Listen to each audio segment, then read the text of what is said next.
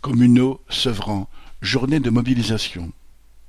Jeudi 25 novembre, 200 agents communaux de la mairie de Sevran, en Seine-Saint-Denis, notamment ceux des écoles, des PMI, protection maternelle et infantile, et des services techniques, se sont réunis en assemblée générale à l'appel de l'intersyndicale. Les agents ont décidé d'une journée de grève contre l'augmentation du temps de travail et la suppression de jours de congé. Ils protestent contre la volonté du maire d'appliquer la loi de « transformation de la fonction publique » déjà en place dans de nombreuses mairies. Ce sont encore les plus bas salaires, les catégories C, qui vont payer la note.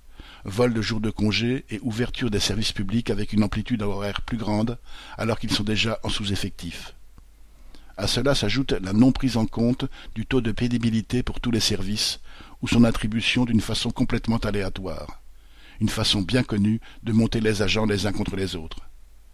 Dans tous les cas, c'est travailler plus en étant moins payé et sans nouvelles embauches, malgré les grands discours du gouvernement. Les agents ont donc décidé de faire entendre leur voix au maire par la grève. Correspondant Hello.